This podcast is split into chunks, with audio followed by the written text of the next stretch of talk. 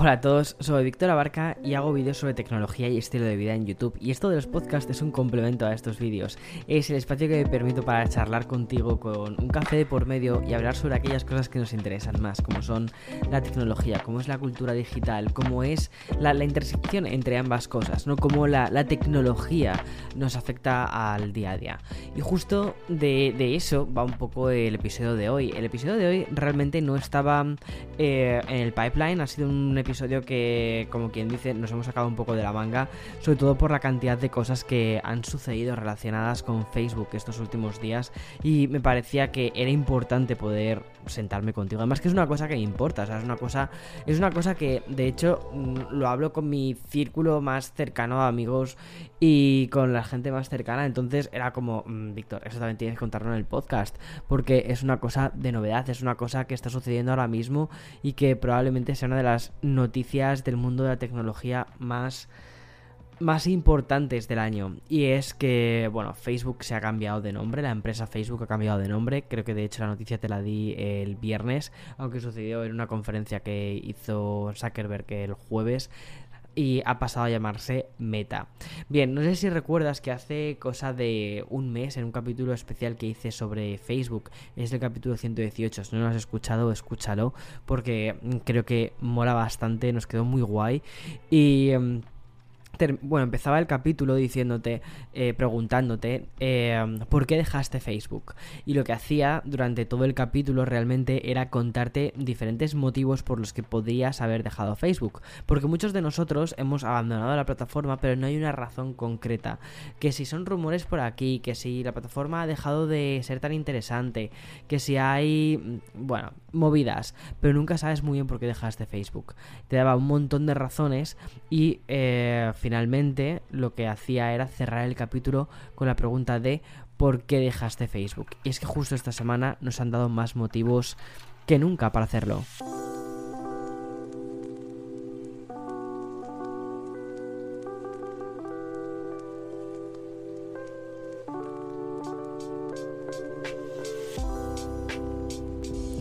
Yo creo que estas, estas dos últimas semanas, tres últimas semanas, Facebook nos ha dado motivos más que suficientes para, para em, acercar su nombre a lo que sería toxicidad.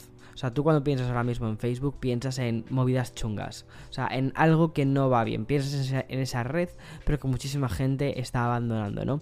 Y ahora mismo, de hecho, Facebook cuando ves los informes de resultados y todas estas cosas, ves que es como una especie de, cadáver andante. Lo cual viene perfecto porque justo estoy grabando este episodio el día antes de, Halloween. O sea, que es como perfecto.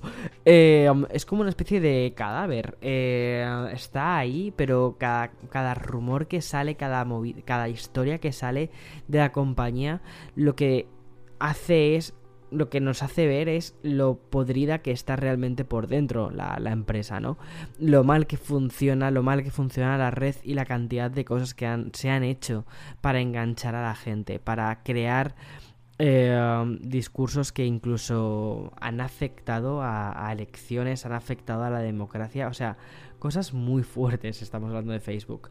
Y además, no sé si recuerdas que hace un par de semanas te hablé de una filtración de la que se hizo eco el Wall Street Journal y que se les llamó a esto, se les llamó los Facebook Papers, los papeles de Facebook. En esa filtración de lo que se hablaba era de, mm, bueno, pues eh, de las malas prácticas que había dentro de la compañía y que estaban orientadas a enganchar a la gente y que en lugar de, o sea, lo que querían era que la gente estuviese mm, dentro de la plataforma el mayor tiempo posible, independientemente del contenido que se les estuviese dando aunque se había dicho que, por ejemplo, se intentaba eliminar los contenidos extremistas, ya fuese de un lado o de otro, realmente, o sea, la realidad del algoritmo no era esa. Y la realidad era que el algoritmo te estaba mostrando contenido muy extremo y contenido con el que tú ibas a reaccionar, ya fuese de forma positiva o de forma negativa. Pero lo que buscaban era un contenido que generase muchísimo engagement, incluso aunque fuesen en forma de fake news.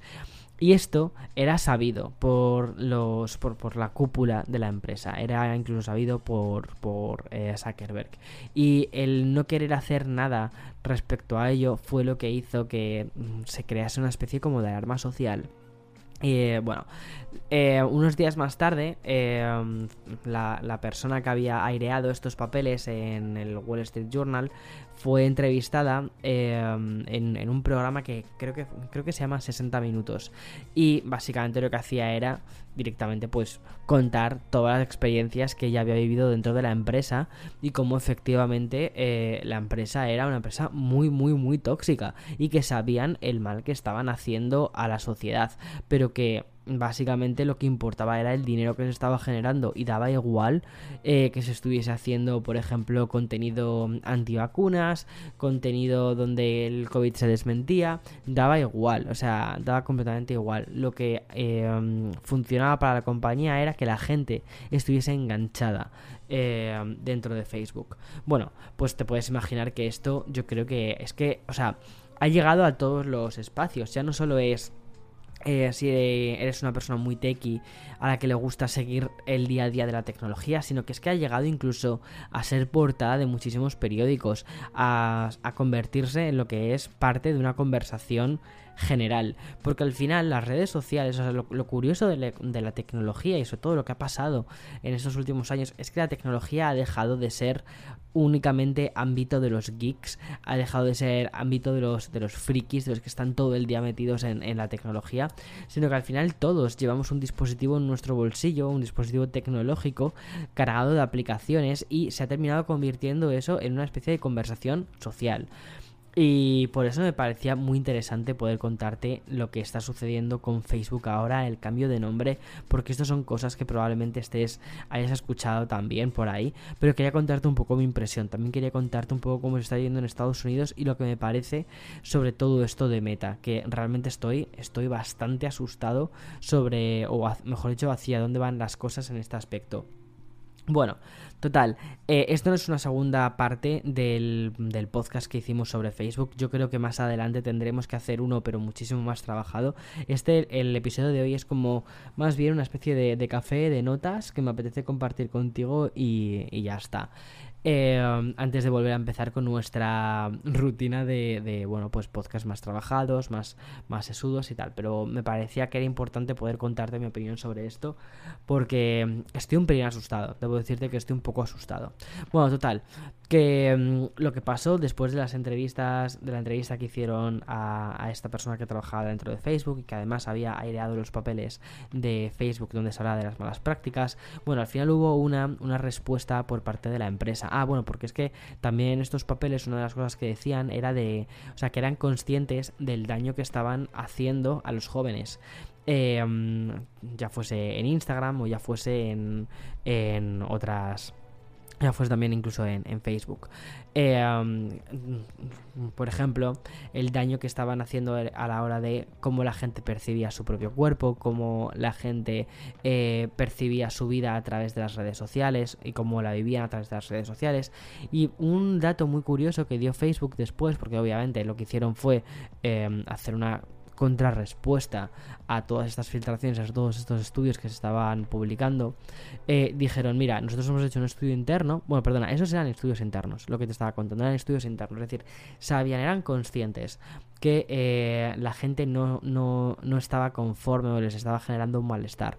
Sin embargo, revelaron una cosa y es que decían que la gente era más feliz cuando consumían cierto contenido dentro de Instagram. Claro, esto tiene bastante lógica porque es como cuando te sientes eh, bajo, o sea, te sientes anímicamente bajo y ves, de repente empiezas a ver contenido en el que ves a otras personas que también se sienten anímicamente bajas. O ves películas en las que eh, hay una ruptura o lo que sea, como que te hacen que. O sea, no es que te hagan sentirte mejor, pero en cierta manera te hacen sentirte mejor porque te das cuenta de que no estás tú solo o tú sola dentro de esa especie de malestar. Pero eso no significa que te ayuden a salir de ese malestar, ¿no? No sé si me explico. Entonces, eso era un poco lo que estaba intentando decir. Eh, Instagram y, Facebook, que es la compañía matriz, um, sobre el uso que estaban haciendo y cómo el algoritmo estaba mostrando diferentes um, contenidos. Además que el algoritmo es capaz de detectar, y esto es una cosa que ya se sabe desde hace bastante tiempo, el estado de ánimo de la persona y dependiendo del estado de ánimo de la persona, mostrar diferentes contenidos para que mm, haya más engagement, que haya más, más eh, tiempo de permanencia dentro de la plataforma. O sea, como te puedes imaginar, toda esta especie de hackeo, porque esto es un hackeo a nuestras emociones, que es lo que ha hecho Facebook durante todo este tiempo. Este aprendizaje que ha hecho de todas estas emociones, de, todos nuestros comportamientos, y que además todo esto está a merced de los publicistas, de los, de los anuncios, de los anunciantes, porque al final un poco como funciona todas estas plataformas. Mira, Facebook, mira, aquí te voy a contar un poco a lo que yo me he dedicado un poco durante toda mi vida antes de dedicarme a esto de YouTube tú cuando tenías que montar un anuncio dentro de Facebook, tú tenías una serie de parámetros y haces que ese anuncio vaya orientado a un tipo de persona. No quieres que vaya, o sea, tú no quieres pagar por impactos que de gente que no está dentro de tu demografía o dentro de lo que se llama dentro de marketing tu target, tu objetivo, ¿no? Tú quieres llegar, por ejemplo, un ejemplo, ¿vale? Quieres llegar a eh, hombres entre los 16 eh, y 18 años que a los que les guste Britney Spears y vivan en Málaga. Bueno, pues puedes hacerlo. Puedes llegar hasta ese nivel de, mm, de bueno, de eh, segmentación cosas muy interesantes. Y con los años esa segmentación fue funcionando, fue eh, haciéndose cada vez mm, mejor, más o sea, mucho más eh, orientada al usuario final. Y claro, te permitía crear cosas, crear anuncios que eran realmente espectaculares. Y, por ejemplo, crear discursos que parece que te están hablando a ti, crear anuncios que parece que te están hablando a ti, pero es que no es que parezca que te están hablando a ti, es que te están hablando a ti, es que es eso. Entonces, claro, ese es el negocio publicitario. Para un publicista esto es esto es esto es fantástico, o sea, poder crear mensajes customizados, personalizados, prácticamente a grupos de población, a demografías. Y eso es un poco lo que sucedió hace unos años, en 2016-2017, con todo lo que se filtró sobre Cambridge Analytica, cómo esta empresa de datos había utilizado eh, los datos demográficos de determinadas personas para crear anuncios customizados y de ese modo favorecer un discurso político que fue el que terminó eh, siendo dominante en las elecciones de Estados Unidos de del 2016 y cómo efectivamente ese discurso funcionó tan bien porque daba la sensación de que le estaban hablando a cada persona. ¿Que has perdido el trabajo? Bueno, Facebook sabía que habías perdido el trabajo. Entonces, em, tú como político era muy fácil llegar con un discurso de te prometo un trabajo, ¿vale? A todas aquellas personas a las que habían perdido un trabajo. Otra cosa muy diferente es que pudieras o no pudieras cumplirlo después en campaña, como luego ya se vio todo. Pero daba igual, la promesa estaba ahí y eh, hacer llegar esas promesas a un público muy determinado, pues hace que finalmente tu discurso sea el ganador. Eso es lo que ofrece Facebook, ¿vale? Realmente lo que ofrece Facebook a sus anunciantes y de donde Facebook obtiene dinero es de ofrecer una hipersegmentación de eh, las personas, de, de las personas que están detrás, de los ojitos que están mirando la pantalla. Y obviamente de eso es de lo que se basa todo esto, de los ojitos, de la atención, del tiempo que estás dentro de la plataforma. Porque ya te lo he dicho muchas veces, al final las plataformas, da igual YouTube, Facebook, Instagram, eh, Twitter, eh, todas se basan en la retención. Lo que quieren es que cuanto más tiempo estés, mejor, porque así te puedo mostrar más anuncios. Y a los anunciantes decirles, oye, y te puedo, y a ti lo que te ofrezco, anunciante, es una audiencia hipersegmentada. Vale, creo que ya tenemos más o menos claro, ¿no? Eh, cómo funciona a nivel económico, de dónde obtiene dinero la red. Esto es muy importante, ¿vale? Esto es una cosa que me, me parecía fundamental contarte sobre todo para que entendamos por qué ahora este cambio de Facebook a Meta. Me parece increíble, ¿vale? Porque, o sea, te quiero contar una cosa, estoy sin guion, voy sin guion, voy literalmente, es mi cabecita ahora mismo eh, burbujeando ahí para pa, pa, pa, pa, pa, ¿sabes? Tengo algunas, algunas notas, pero en plan rollo como cuatro palabras sueltas por ahí puestas, eh, para, poder, para poder decirlas y que mm, parezca que soy más inteligente de lo que realmente soy. pero ya está, o sea, realmente voy literalmente free speech. Pero bueno, eh, me siento perfecto para poder hacer todo este free speech. Eso sí, voy a hacer una pequeña pausa porque si no se me va a freír el cerebro.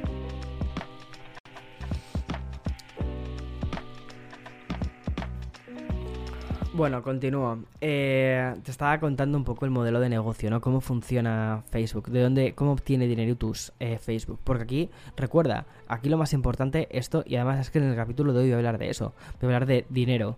Eh, el dinero es lo que mueve todo. El dinero es lo que mueve a toda esta gente, lo que mueve esta economía, lo que mueve esta economía hipercapitalista, ¿vale? Entonces, eh, que bueno, habrá gente que, lo, lo, apoye, habrá gente que no lo apoye, me da igual. Yo la verdad es que te soy muy sincero, aquí no estoy para darte mi opinión exactamente sobre eso. Lo que voy a contarte es otra cosa muy diferente. Vale, entonces... Eh, ¿Qué sucede? Que con el paso del tiempo Facebook ha ido perdiendo gente, ha ido perdiendo ojitos, ha ido perdiendo atención, ha ido perdiendo además interés. Y ya no solo ha ido perdiendo interés, sino que al mismo tiempo que iba perdiendo interés, iba ganando otra cosa, que era mala prensa. Y eh, mala prensa significa que cada vez la red se percibe como más y más y más tóxica. Y eso lo que hace es que al final la gente no quiera formar parte de ello. Ni la gente, ni los anunciantes, ni nada. Entonces, en el momento en el que se empieza a perder dinero en cuanto a publicidad es cuando ellos dicen hay que mover ficha. Pero otro, otro movimiento con el que han perdido bastante dinero en cuanto a publicidad fue con lo que sucedió eh, hace, creo que fue un año, ¿no? Más o menos. Eh, no, que digo, menos de un año. Eh, no sé si recuerdas que, por ejemplo, Apple implementó una cosa que era el anti-tracking, ¿vale? Que ya no podían, estas, aplicaciones no podían hacerte un seguimiento más allá de la aplicación. Es decir, si tú estás en Facebook, Facebook, ok, te traquea dentro de Facebook. Pero si luego tú te vas a mapas, ¿vale? Mm, no va a poder mm, Facebook continuar el traqueo más allá de su aplicación. Y de hecho, una de las cosas que sucedía dentro de la App Store era que ponía de manifiesto que aplicaciones estaban haciendo uso de herramientas de tracking más allá de sus aplicaciones. Y claro, esto lo que ha hecho ha sido, o sea, en el momento en el que tú lo ves escrito, ves escrito em, qué cosas está haciendo la plataforma, de qué, qué, fotos está viendo la plataforma, por qué necesita ver el carrete de fotos, por qué necesita ver ese tipo de cosas. Es cuando la gente dice, pero espera, espera, espera, espera, que esto aquí lo que estoy metiendo es un, es un caballo de Troya. Estoy metiendo un caballo de Troya dentro de mi teléfono. Y efectivamente eso es lo que estaba sucediendo. Y cuando de repente el caballo de Troya se cortó, se dijo, vale, pues no permito que Facebook me haga un seguimiento más allá de la propia aplicación. Es cuando Facebook empezó a perder dinero. ¿Por qué? Porque ya no podía ofrecer unos buenos datos a los anunciantes los anunciantes, esa hipersegmentación de la que te estaba hablando, bueno, pues ya no podían segmentar tanto, porque ya no podían saber si estabas en la playa por ubicación, o si estabas emparejado, eh, o si eh, estabas en una relación, no por el estado que habías publicado en Facebook, sino por las últimas fotos que tenías en tu carrete, en las que salías ahí con tu noviete o con tu novieta nuevo que te hayas echado, o las conversaciones del Grinder, ya no sabía eso. Entonces, ¿qué estaba sucediendo? Pues que de repente dice, uy, son menos datos. Los anunciantes ya no les interesa tanto la plataforma porque no pueden hipersegmentar tanto y por lo tanto Facebook que pierde dinero. Y cuando aquí, como te decía antes, cuando aquí se pierde dinero es cuando la gente reacciona. Y a ver, esto no es una reacción de un día para otro, esto es una cosa, esto es un movimiento muy, muy, muy, muy planteado. Y de hecho, muy inteligentemente planteado, si lo, si lo pensamos así, ¿vale? Eh, vale, entonces, Facebook por un lado, Facebook está cayendo por un lado, ¿vale? Y eh, por otro hay una serie de aplicaciones que están subiendo. Ah, y sobre todo, perdona, y a Facebook lo que le está costando muchísimo es retener y llegar a una a la gente joven. ¿Vale? A una audiencia joven, a la audiencia que tiene unos veintipocos años, diez y pocos años. A esa audiencia la tienen, la tienen perdida. Y de hecho la están perdiendo principalmente por TikTok. ¿Vale? Eh, ah, perdona. Y antes de, antes de terminar con, con, todo esto, o sea, es importante que veas hacia dónde se está yendo la gente. La gente joven, cuando necesita abrirse una red social, ya no se abre Facebook, sino que se está yendo a TikTok. Vale, y lo que te estaba contando también de los anunciantes. Una cosa que le estaba pasando a Facebook es que al ser una aplicación que está dentro de iOS y dentro de Android, como Android e iOS habían implementado, porque primero empezó a hacerlo iOS, pero es que Android también lo ha hecho, Google también se ha puesto las pilas, muy bien Google, y ha dicho, no, no, no, no, no puedes traquear a la gente más allá de tu propia aplicación. Entonces, ¿qué sucedió? Que había nuevas reglas dentro de la plataforma. La plataforma no es Facebook, la plataforma es iOS, la plataforma es Android, ¿vale? Entonces, realmente Facebook Instagram, WhatsApp, que son forman parte de la empresa de Facebook, ¿vale? O de Meta, mejor dicho, porque a las alturas a las que estamos eh, grabando el podcast ya esta empresa se llama Meta. Bueno, em, lo que estaba sucediendo con todo esto es que, em, claro, son aplicaciones que están dentro de una plataforma y al estar dentro de una plataforma están a la merced de lo que esta plataforma quiera. Hoy te quito la publicidad por aquí, pero mañana te la quito por allá. Y hoy hago este cambio y mañana y pasado mañana hago este otro cambio. Entonces, Facebook realmente no estaba siendo dueño de su destino y por lo tanto quería ser dueño de su destino. No una compañía que factura tantísimos millones, 83 mil millones de dólares, eh, no podía estar dejando a la merced de otros el destino de su propia aplicación y de su propio imperio. Y aquí es donde viene eh, lo siguiente que te quiero contar. Voy a aparcar esto, ¿vale? Quiero que te quedes con esa idea de, de la necesidad de crear su propia plataforma y retomo lo que estaba contando de dónde están los jóvenes ahora. Vale, antes te decía que los jóvenes están en TikTok, los jóvenes están en, otras plataformas eh, nuevas, Snapchat está creciendo a pesar de que Snapchat lleva ya tiempo en el mercado, Snapchat está, está viviendo como su nueva época dorada. Y eh, Facebook está viendo todo esto con, bueno, pues lo está viendo desde, desde la distancia y está diciendo, madre mía, o sea, e, ellos están, Facebook está en el geriátrico mm, con sus achaques y con sus dolencias y no sé qué, y ahí están viendo en el patio del colegio a TikTok y a Snapchat diciendo hostia, cómo mola la gente, cómo se relaciona y tal. Y luego ya no solo eso, es que también la gente está y esto es aquí a donde voy, que me parece muy fuerte. Está en mundos paralelos que se han creado en, en, juegos como por ejemplo Roblox y Fortnite. Roblox y Fortnite que son, son, dos, son dos paradigmas interesantísimos sobre cómo ha cambiado el consumo de los videojuegos y el consumo de la cultura digital. Porque estos juegos realmente, o sea, Fortnite al final es un juego en el que eh, es un juego que empezó siendo un juego de móvil, al final ya están todas las plataformas, eh, funciona súper bien, ha enganchado a millones y millones y millones de personas, eh, tuvo un crecimiento exponencial en otras cosas gracias a Twitch y básicamente Fortnite lo que hace es, bueno, son varios jugadores, no recuerdo cuántos, tú eres un jugador de ellos. Esto lo estoy explicando, ¿vale? Para toda la gente que no tenga ni idea de qué es Fortnite, lo cual me parece raro porque si estás escuchando un podcast de tecnología, mm, estilo de vida, eh, sabes lo que es Fortnite. Pero bueno, eh, total, Fortnite es un juego eh, en el que tú eres un personaje digital y tienes que luchar por quedarte, digamos, como quien dice, el último de la isla y obtener, pues, tienes que matar al resto. Un poco como los juegos del hambre, pero hecho videojuego. Y eso pues gusta a la gente.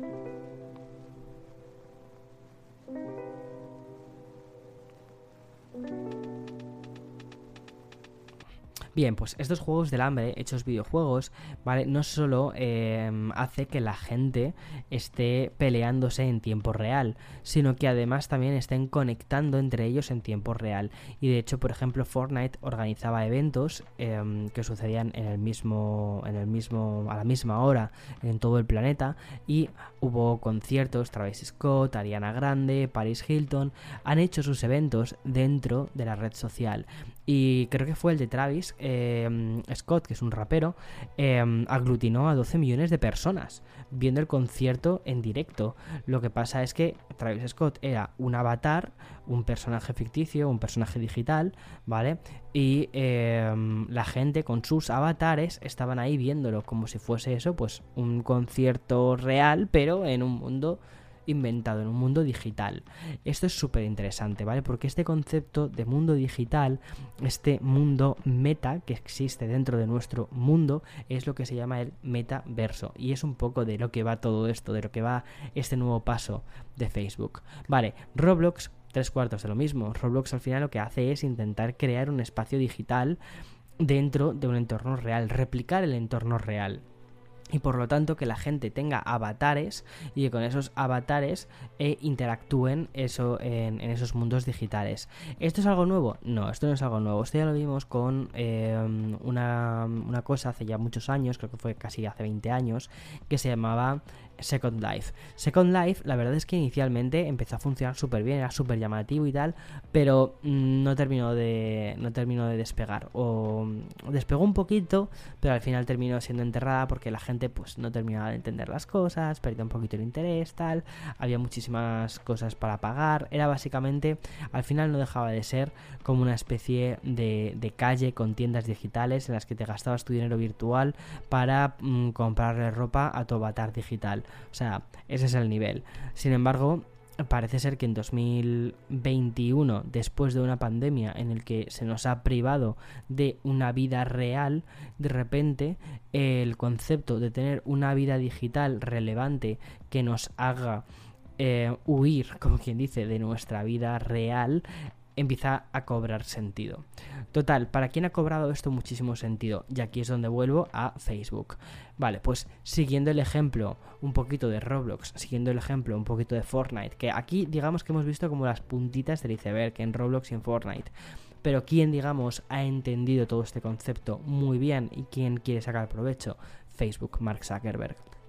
Mira, eh, realmente si lo pensamos, Facebook, el concepto de Facebook, la idea de tener una página en la que se conectan diferentes personas, es decir, tú tienes tu perfil de Facebook, que tu perfil de Facebook está conectado a 150 personas, a 300 eh, personas, a las que sea.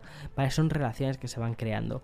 Y mm, si te has currado, si te has trabajado tu perfil de Facebook, incluso has ido metiendo diferentes eventos de tu vida dentro de Facebook. Pues cuando te casaste, cuando hiciste tu, tu eh, despedida de soltero o de soltera, cuando te graduaste, todas estas cosas, todas esas cosas, esa especie de, de, vida real la dejaste reflejada en una especie de perfil digital, como si estuvieses viviendo una pseudo vida, ¿vale? Bueno, pues el concepto de esa especie de, de pseudo vida o de metavida es de lo que hay, es de lo que va este metaverso, ¿vale? El metaverso ¿Qué significa esto? ¿De qué va esto? Vale, pues el metaverso es un... Por primera vez el, término de metaverso sale en una novela de Neil Stephenson, que es de los 90, y la novela se llama eh, Snow Crash. Básicamente el metaverso lo que hace es eso, es tener una especie de mundo digital que es un mundo paralelo a nuestro mundo real. Y mm, de hecho, yo no me he leído la novela esta de Snow Crash, la verdad, y no tengo demasiado interés en leérmela, pero sí que me leí una que se llamaba Ready, Player One, en el que, que, es una película también, pero vamos, te recomiendo que te leas el libro, el libro es magnífico, la película está bastante bien, pero el libro es una, es una maravilla. Y básicamente en Ready Player One lo que hace es, eh, nos muestra una sociedad futurista, pero no tan futurista. Una sociedad eh, futurista en el que la población está súper empobrecida, en el que hay tantísima desigualdad de clases, ¿vale? Que al final lo que hace la gente para evadir su vida tan mísera es ponerse unas gafas de realidad virtual y jugar en un juego digital. Ya está. Básicamente eso es un poco de lo que va eh, eso. Si lo piensas, hay un montón de paralelismos ahora mismo con la realidad en la que estamos viviendo y el motivo por el que surge Meta en este mismo momento. Em, al menos en Estados Unidos, no sé cómo será en otras partes del mundo, pero el discurso que hay aquí durante. Eh, que, estoy viendo desde hace cosa de un año aproximadamente, pero que se está acelerando muchísimo en estos dos últimos eh, meses, está siendo el concepto del tax the rich, que es el que los super ricos, y no me refiero a eh, gente que gana mucho dinero trabajando, o sea, con, con, el sudor de su esfuerzo, no, sino me refiero a billonarios, me refiero a multimillonarios, ¿vale? Que paguen los impuestos que les corresponden, que dejen de estar eh, buscando diferentes formas para seguir enriqueciéndose sin pagar los impuestos y creando una brecha de desigualdad cada vez más grande. Y el otro día, por ejemplo, leía en el New York Times que eh, ahora actualmente en Estados Unidos la brecha que hay entre las personas más ricas y la brecha, eh, o sea, la brecha entre las personas más ricas y las personas más pobres es el doble de eh, la brecha que había en 1900, perdón, en 1789 cuando sucedió la Revolución Francesa. Vale. Eh, no vamos a llegar a ese punto, que espero que no lleguemos nunca a ese punto, porque eso al final fue eh, mm, muy nocivo en muchísimos sentidos, o sea, murió gente, ¿vale? Cuando muere gente pues es malo, ya está. Eh, al menos es como yo lo veo, y más cuando es por dinero, o sea, es malísimo, es horrible, es lo peor. Pero me parece muy interesante que en aquel momento lo que sucedió es que había una brecha tan grande que se hizo una revolución. Eh, aquí no va a haber una revolución o no parece que vaya a haber una revolución como tal, pero la brecha es el doble de grande. Hay personas como Elon Musk que esta semana ha llegado a los 300 mil millones de dólares eh, de riqueza. Esto, esto es increíble, ¿vale? Y además esta misma semana eh, la administración del país está intentando mover una serie de eh, tasas para los ultra ricos. Obviamente, ¿quiénes se están oponiendo? Los ultra ricos. Que los ultra ricos no quieren que les, que les pasen más impuestos. No bueno, más impuestos. No quieren que, que, les pasen ni más ni menos. No, no quieren que les pasen impuestos. Entonces, eh, se está creando cada vez una brecha de desigualdad más y más y más grande. ¿Y eso que está haciendo? Que haya una tensión. Y la tensión de verdad que se palpa. Es una cosa que me llama muchísimo la atención, pero la tensión se palpa de esta desigualdad. Vale, y dentro de todos estos ultra ricos, una de las personas más ultra ricas y que debe mucho dinero a, este país es Mark Zuckerberg. Eh, no sé cuánto dinero debe en impuestos, pero varios miles de millones de dólares. Es lo que se estimaba que tendría que pagar eh, Zuckerberg para, mm, para o sea, si, finalmente esta nueva tasa a las riquezas más grandes del país, a estas 200 personas, creo que eran, eh, con, riquezas más con, con, las riquezas más grandes del país, tuviesen que efectivamente pagar lo que deben o pagar este nueva, esta nueva tasa. Y claro, eh, los ricos no quieren, estos ultra ricos no quieren. Entonces me recuerda muchísimo al concepto de Ready Player One, donde se crea tantísima tensión y donde los pobres cada vez son más pobres. Y la gente pobre en este país cada vez ha sido más pobre, sobre todo después de la crisis que hemos vivido por el COVID, donde hay un montón de puestos de trabajo completamente arrasados y, donde mucha gente no quiere tampoco volver a, los, a las antiguas condiciones laborales en las que estaban trabajando, lo cual, oye, es perfectamente comprensible, respetable, ya está, eh, punto. Entonces, eh, la alternativa que parece que el jueves nos dio Mark Zuckerberg es, si no te gusta la realidad en la que estás, no pasa nada, siempre primero podemos cambiarla, cambiar el nombre, llamarlo de Facebook a Meta, que no nos gusta porque estamos viendo que Facebook está muy, muy podridito por dentro, no pasa nada, le cambiamos el nombre. Entonces ya no se llama, como ellos dijeron con sus eh, más o menos palabras, dijeron que eh, eh, para las cosas que querían hacer dentro de la compañía, como que Facebook se les, se les haya quedado pequeño. Entonces que la forma de poder seguir creciendo era creando una nueva, una nueva marca. Y esta nueva marca se llama Meta. Entonces, Facebook Inc., es decir, la compañía que está por encima de todo lo que es la empresa Facebook, englobará a las diferentes aplicaciones, entre las que están Facebook, entre las que estarán Instagram, WhatsApp y Oculus. Oculus es la empresa de realidad virtual eh, que compró mm, eh, Facebook hace muchísimos años y que han sacado las gafas, las Oculus Quest, las Oculus Quest 2 y las Oculus Quest han arrasado en, eh, en Estados Unidos. Llevan 8 millones de unidades vendidas. ¿Qué dirás? Bueno, Víctor, no son tantas unidades vendidas para una consola de videojuegos. No, no lo es tanto. O sea, si lo piensas en cifras absolutas, 8 millones no lo es tanto, pero si lo piensas en que han tenido que coger un nuevo concepto como es el de la realidad virtual, el de ponerte unas gafas y que esas gafas sean tu ventana al mundo, pues me parece increíble porque han convencido a 8 millones de personas para que esa sea una nueva ventana a un mundo virtual, a un mundo digital. ¿Una nueva ventana a qué? Al metaverso, a este metaverso que quiere construir Mark Zuckerberg. Según eh, Mark Zuckerberg dijo en la presentación, este nuevo metaverso lo que te permitirá será que hagas deporte, tus clases de fitness, que trabajes dentro de este metaverso, eh, que te relaciones con tus colegas eh, y que estés mucho tiempo dentro de este metaverso, incluso que realices, y aquí esto es lo más importante, compras dentro de este metaverso. ¿Por qué?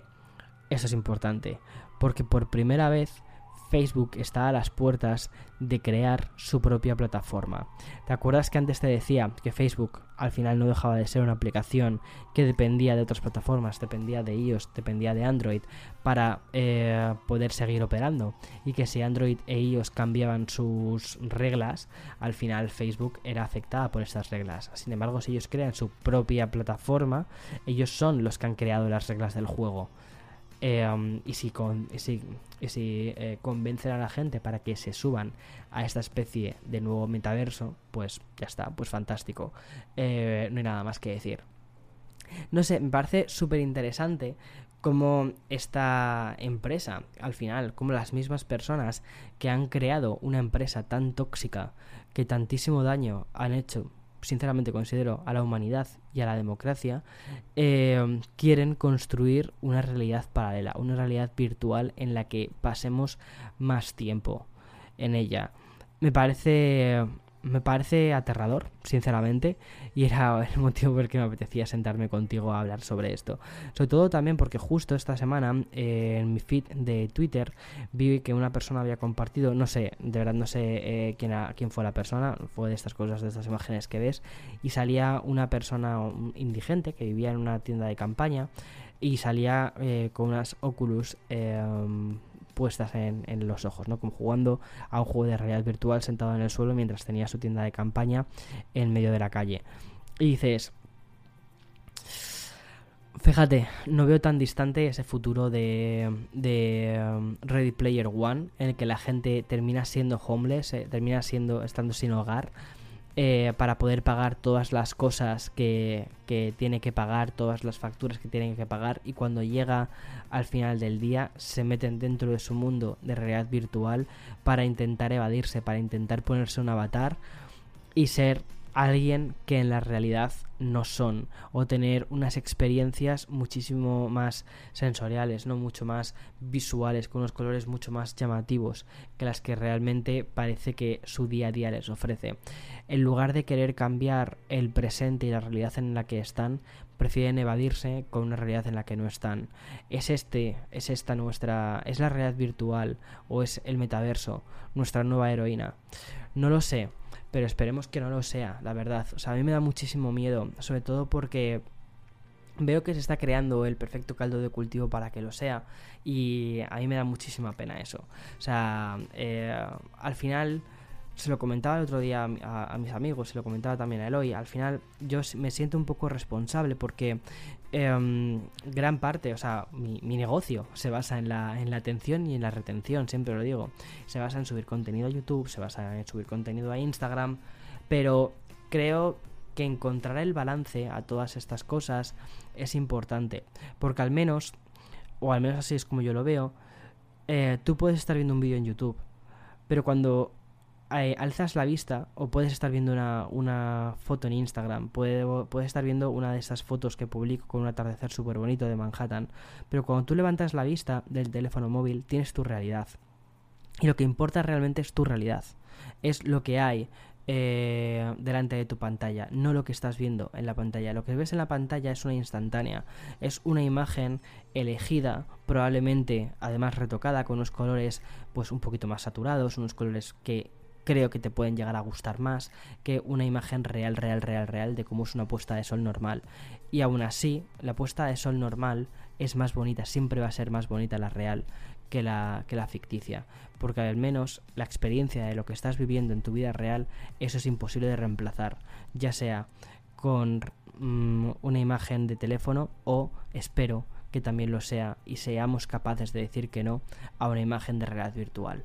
Pero bueno, es verdad que el caldo de cultivo se está creando, esa eh, tensión que hay, esa entre o esa diferencia tan grande entre entre incomes, entre la gente más más más más rica y la gente más pobre está ahí y como parece que uno de estos ultra ricos de repente han dicho, ya tengo la solución a tus problemas, aquí están estas gafas, aquí está esta, este nuevo mundo que he creado para ti, en el que te puedes sumergir en él, y con esto tu vida va a ser mucho mejor. Este es tu nuevo Soma. Y yo personalmente, te digo una cosa, me niego a ello. O sea, no quiero eso, no quiero eso. Creo que tenemos un mundo precioso por el que luchar.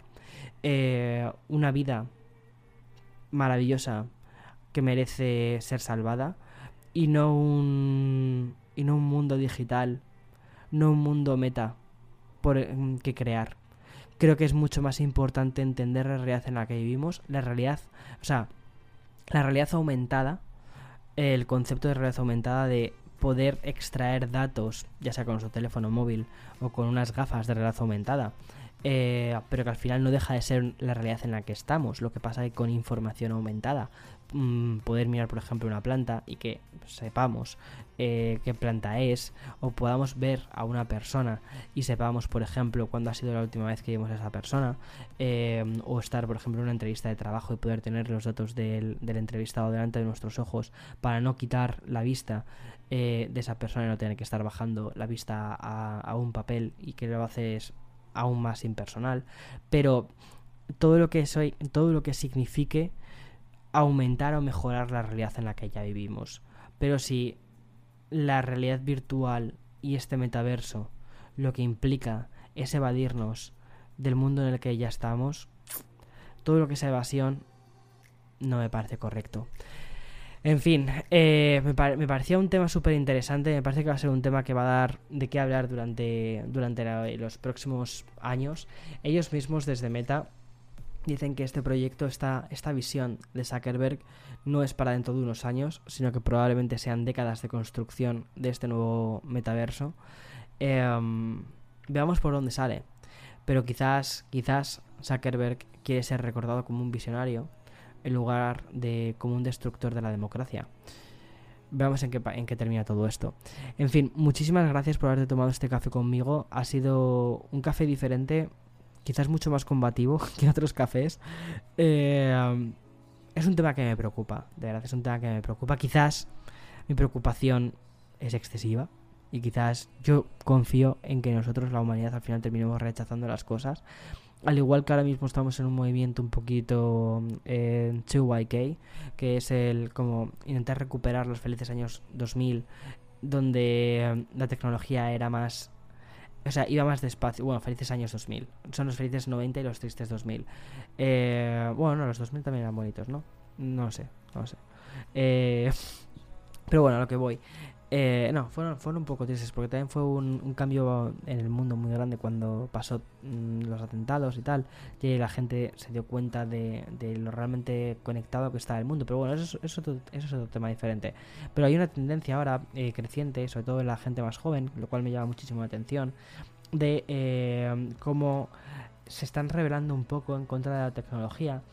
en el sentido de los ultimísimos avances tecnológicos. Es decir, entienden la tecnología como una parte de su vida, como una parte muy activa de su vida, pero no quieren adaptar todas las innovaciones tecnológicas justo en cuanto salen.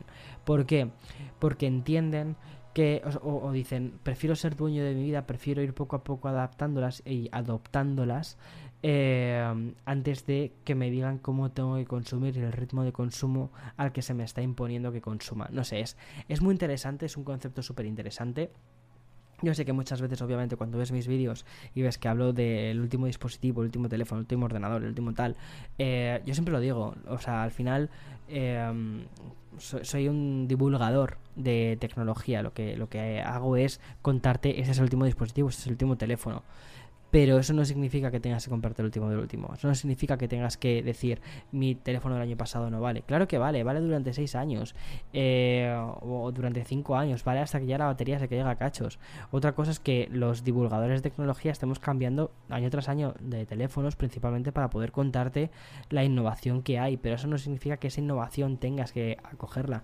De hecho, mm, quiero recordar que con la review del iPhone 13 Pro una de las cosas que te dije es eh, haz una lista de las cosas, de las mejoras que tiene el teléfono. Si esas mejoras del teléfono no ves que vayas a sacar partido de ellas, o, sea, analiza el teléfono como una herramienta. ¿Como una herramienta para qué? Para tu creatividad. Que la creatividad es algo puramente humano. Y eso me encanta. Eh, si tiene alguna herramienta que vaya a favorecer tu creatividad, pues entonces va por ello. Entonces, ok. Pero si no, quédate como estás. No hagas ese, ese gasto extra. Y me parece que es perfectamente Mm, o sea, no sé, es se puede contar perfectamente ahora mismo con sobre todo con todo esto que estamos viendo eh, estos días si la realidad virtual que nos ofrecen no mejora la realidad tan bonita en la que vivimos, para de cambiar. Yo creo que la realidad real en la que estamos merece mucho más la pena trabajar esa. En fin, hasta aquí eh, el episodio de hoy. Eh, espero que te haya gustado. Nos vemos en siguientes vídeos, en, perdón, en siguientes podcasts. Nos escuchamos en siguientes podcasts. Entre semana, ya sabes, Expreso con Víctor, la newsletter, la newsletter cafeconvictor.com. Ahí puedes apuntarte para recibirla de forma gratuita. Eh, llega a tu buzón todos los domingos por la mañana. Y ya está. Em, espero que tengas un feliz domingo. Disfruta de tu día.